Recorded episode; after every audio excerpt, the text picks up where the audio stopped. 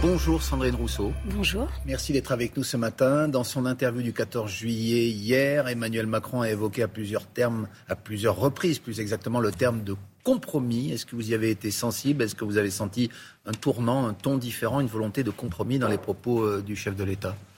Oui, mais il faut que ça aille au bout parce que là, sur euh, la loi sur le pass euh, sanitaire, on a réussi à, faire en sorte que l'article 2 ne passe pas, qui était un article qui disait que les Outre-mer devaient avoir un pass vaccinal particulier pour rentrer euh, en hexagone. Et en fait, euh, là, il y, y, a quand même quelque chose où toute euh, la Macronie a dit qu'ils avaient perdu. Donc en fait, le compromis, ça n'est pas de perdre. Le compromis, c'est de travailler sur des arguments de chacun. Et on voit bien que là, on n'était pas dans le bon niveau d'argumentation, puisqu'ils ont dit qu'ils avaient perdu, etc. Bon.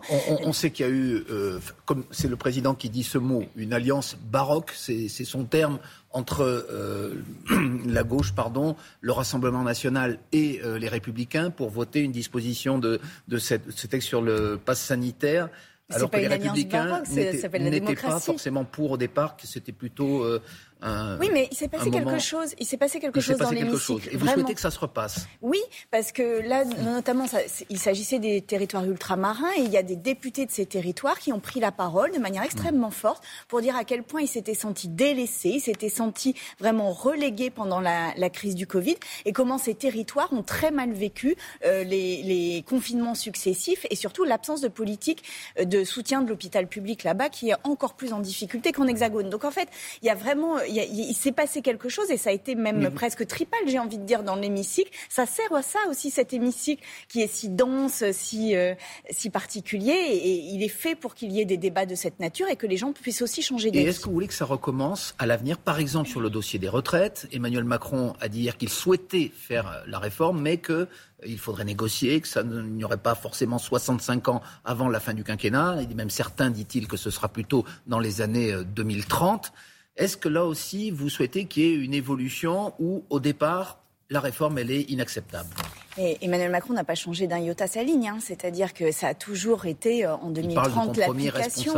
Non, mais il parle d'une retraite à 65 ans en 2030. Donc en fait, ça n'a strictement rien changé par rapport à sa ligne initiale. Donc vous voyez, c'est ça toute, euh, toute la duplicité en fait du président de la République. C'est qu'il en appelle au compromis quand lui-même n'est pas prêt à le faire, ce compromis. Donc euh, oui, nous, on va travailler comme on travaille sur la, sur la loi pouvoir d'achat actuellement pour essayer d'obtenir des gains. Aujourd'hui, euh, moi qui suis dans la commission affaires sociales qui a étudié l'essentiel des articles sur le projet de loi pouvoir d'achat, je peux vous dire qu'aucun de nos articles de la, issus de la NUPES, aucun de ces amendements n'a été accepté. La discussion en, hémicycle commence lundi. Oui, Donc mais c'est pour ça qu'on va voir en hémicycle ce qui va se passer. Mais en tous les cas, que ça ne marchera pas. Non, non, non, non. Je dis juste qu'on a fait la commission et vous savez que les commissions préparent les débats en hémicycle. Et dans la commission affaires sociales, aucun des amendements que nous pas d'un compromis. Voilà, ça n'augure pas de la capacité d'LREM à faire un compromis avec nous. Donc euh, voilà, moi je renvoie la balle en disant oui, moi je suis pour les compromis, mais à condition quand même que ce soit dans les deux sens. L'appel à la sobriété du président, toujours lors de son intervention, est-ce que vous y êtes sensible? Vous êtes une écologiste convaincue, militante. Lorsque le président dit c'est un effet euh, de la guerre en Ukraine et des suspensions de livraison de gaz qu'il va falloir être sobre, en théorie, vous devriez applaudir. Est-ce que vous êtes pour euh, cette euh, inclinaison que propose le président enfin, Moi-même, je l'avais mis dans le débat de la primaire, la question de la sobriété. Évidemment, il va falloir qu'on change nos modes de vie et nos modes de consommation. Il va falloir que nous diminuions la quantité d'énergie dont nous avons besoin oui, il faut de la sobriété. Après, quand il dit qu'il faut éteindre les, lumières à 19h, j'ai envie de lui dire ça n'est pas tout à fait ça la sobriété. C'est-à-dire que la sobriété, c'est radicalement. Ce n'est pas un début. Qu'est-ce qu'il faut faire de plus, par exemple? C'est pas en éteignant les, lumières qu'on va changer quoi que ce soit. Il faut changer. Par exemple, l'industrie a besoin d'un plan de rénovation de, de ses process énorme, enfin vraiment très structurant pour changer les consommations des machines. Ça, ça, passe par des investissements pour la transition énergétique qui ne sont pas aujourd'hui euh, sur la table. Et puis, euh, il va falloir aussi qu'on accepte de diminuer nos consommations énergétiques en matière de transport, en matière de chauffage. Ça veut dire un plan de rénovation. Aujourd'hui, ma prime rénov, qui est la seule mesure qui a été prise par le gouvernement, est très très loin de donner des résultats à la hauteur des enjeux. Bon ben voilà, là il faut vraiment passer des paroles aux actes et on a toujours l'impression qu'on est dans cette, ce magistère de la parole. On en parle dans les, dans les différents journaux télévisés, la canicule, la sécheresse, les effets sont là, les effets du réchauffement climatique. Vous, vous en appelez dans, dans un tweet hier à Christophe Béchu, le nouveau ministre de la Transition énergétique. Qu'est-ce que vous lui demandez Qui concrètement brille par son absence pour l'instant. Hein. Qu'est-ce que vous lui demandez concrètement de faire aujourd'hui face à la situation que nous connaissons Mais De faire quelque chose au moins. Là, pour l'instant, il ne se passe rien. C'est-à-dire que là, on rentre dans un, dans un épisode de canicule extrêmement intense qui s'ajoute à des mois de sécheresse. Donc en fait, on est dans une situation extrêmement grave sur le plan de l'environnement. On le voit avec les feux Mais qui démarrent. faire le gouvernement eh ben, Renforcer les moyens, euh, de, les moyens des, des pompiers dans les zones les plus euh, tendues. Faire en sorte que dans les EHPAD, pour les personnes les plus fragiles, il y ait une lutte contre l'isolement, qu'on soutienne les aides à domicile qui sont en très grande difficulté aujourd'hui, qu'on fasse en sorte qu'il y ait euh, des protections pour les personnes sans abri. En fait, qu'il y ait un plan canicule, exactement comme il y a des plans grand froid euh, l'été. L'hiver, pardon. Le résultat du le réchauffement climatique, c'est le, résultat en grande partie euh, de, de l'activité humaine, des émissions de CO2. Vous n'êtes pas d'accord au sein de la gauche sur la façon de les réduire, par exemple Emmanuel Macron, lui, euh, le défend. Le recours au nucléaire, qui est selon lui une énergie propre, entre guillemets, eh bien, au sein de la gauche, il y a les communistes et les socialistes qui veulent le continuer. Vous, les écologistes et la France insoumise, vous voulez l'arrêter. Comment vous faites Qu'est-ce que vous proposez au sein de la gauche? Il n'y a pas d'union sur ce point. Mais là, par exemple, euh, on est, même le président de la République l'a dit euh, hier, euh, la moitié des centrales sont arrêtées aujourd'hui. Hein, donc, je veux dire, le nucléaire n'est pas une solution magique. Et par ailleurs, un EPR, ça met des dizaines d'années à fonctionner. Et aujourd'hui, il n'y en a aucun qui mais fonctionne. Est-ce donc, faut arrêter le nucléaire vu ce qui se passe aujourd'hui Mais bien sûr, et il faut développer les énergies renouvelables et il faut surtout aller vers là.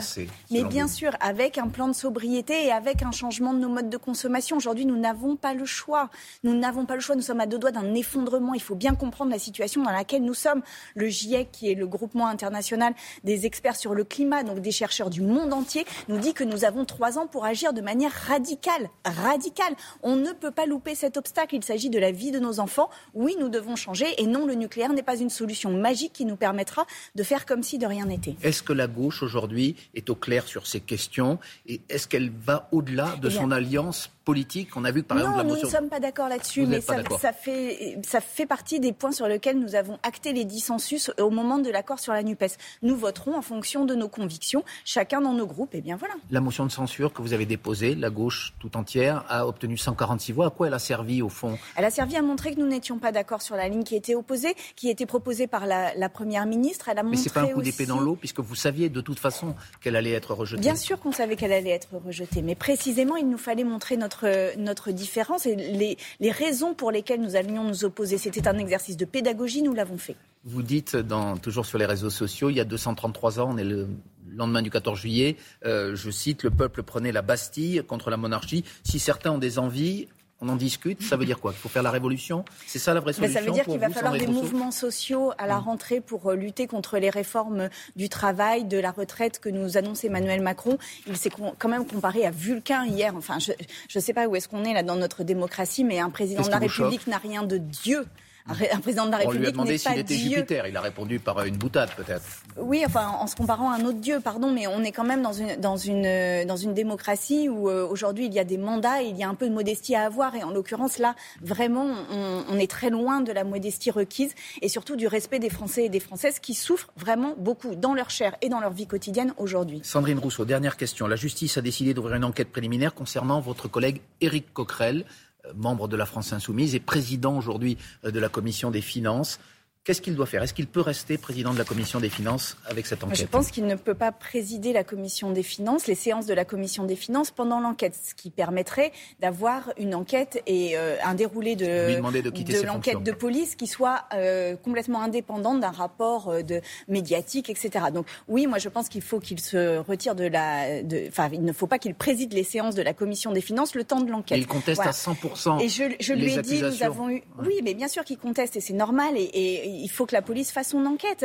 Donc une simple enquête suffit aujourd'hui à, mettre euh, finalement en danger votre, votre fonction euh, dès lors qu'une enquête est ouverte. Je, dis qu'il ne, je ne l'appelle pas à démissionner, je lui dis juste qu'il ne doit pas présider. C'est-à-dire qu'il doit laisser la vice-présidente ou, la vice, ou le vice-président présider à sa place le temps de l'enquête, histoire que la police puisse faire son travail de manière sereine. Une fois que cette enquête est réalisée, alors il pourra reprendre son, son poste de président de la commission des finances s'il n'y a rien. Et s'il est mis en examen ou s'il y a une procédure judiciaire, alors il faudra qu'il démissionne. Voilà, c'est la mise en retrait, le temps de l'enquête. C'est ce que j'avais demandé pour les ministres qui étaient euh, aussi euh, concernés. Mais alors là, par des, par des faits bien plus graves, hein, par des faits qui n'ont pas, de, qui n'ont pas du tout de comparaison avec ce, ce dont on accuse euh, Éric Coquerel. Mais il faut ce temps-là, parce qu'il faut respecter la parole des femmes, c'est important. Merci beaucoup, Sandrine Rousseau, députée écologiste de Paris, et c'est la suite de Télématin.